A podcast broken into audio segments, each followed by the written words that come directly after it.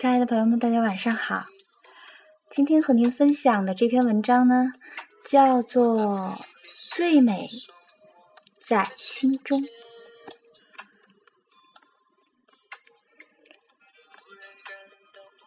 最美啊，不是繁华。最美的时候，往往是从繁华中走来。最美呢，不是容貌。最美的时候啊，往往是在老去的容颜里，怀有一个不老的情怀。最美的不是情境，而是在花香满溢的情境中，有一颗懂得欣赏的心。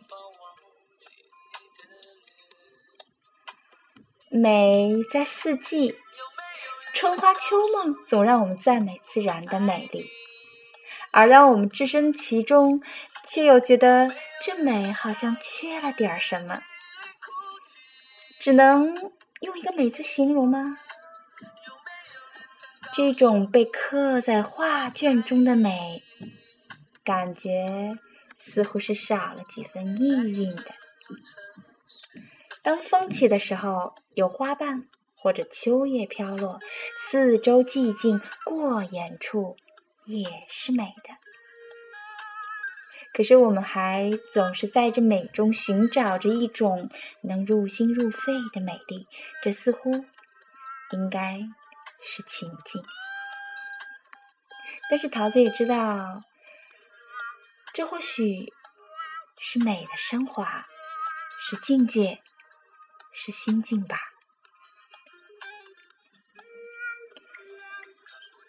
记得前些年独自去闲游的时候，会看四季清浅，看炊烟袅袅，看乡村宁静，那种美是说不出来的。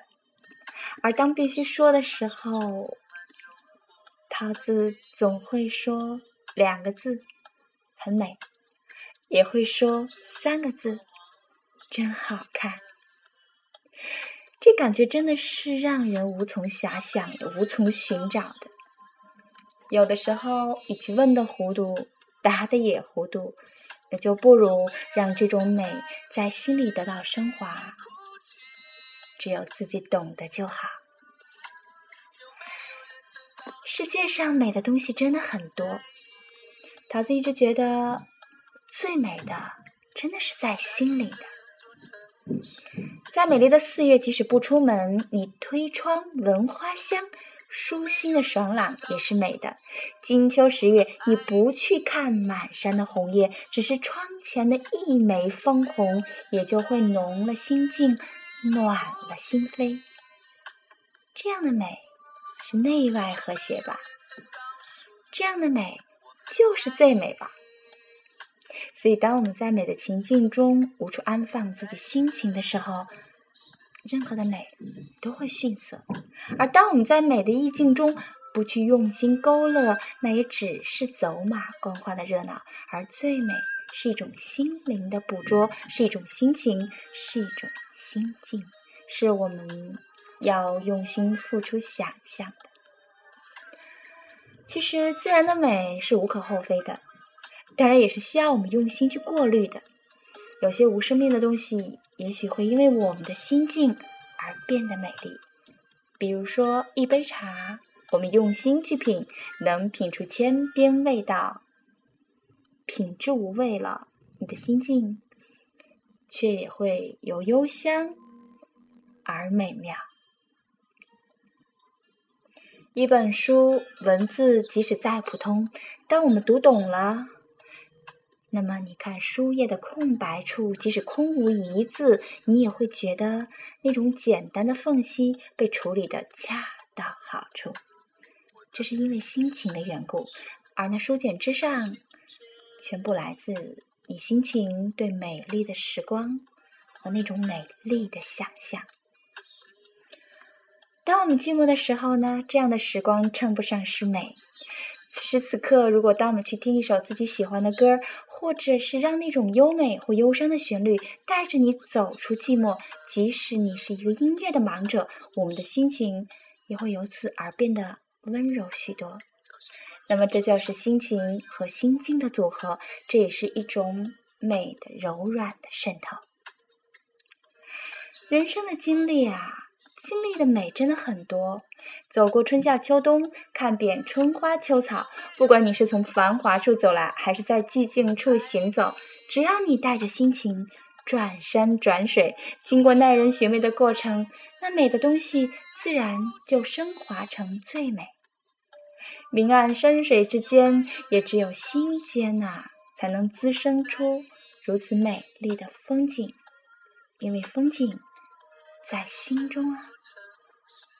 那么，不管你身在繁华，还是置身幽谷，一杯茶、一卷书、一曲音乐，只要你带着心情，那诗行、那音符、那袅袅茶香，都让你觉得此时自己是最美的。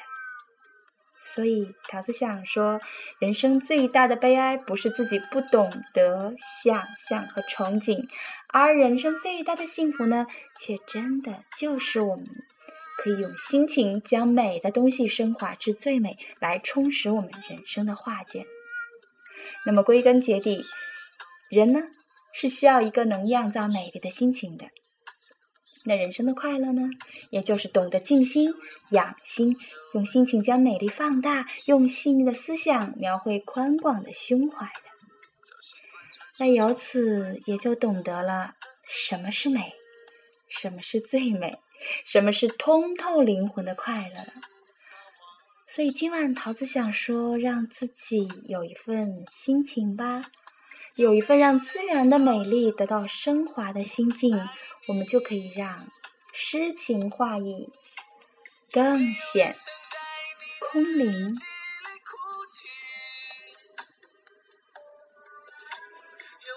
好了，亲爱的朋友们，今天桃子就和您分享微文分享到这儿。桃子跟所有的亲朋好友，跟所有的喜欢微文的孩子们说晚安。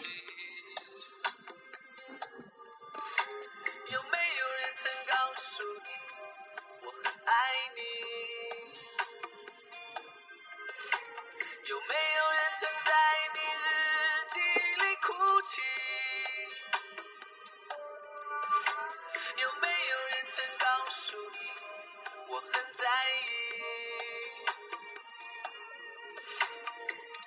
在意这座城市的距离。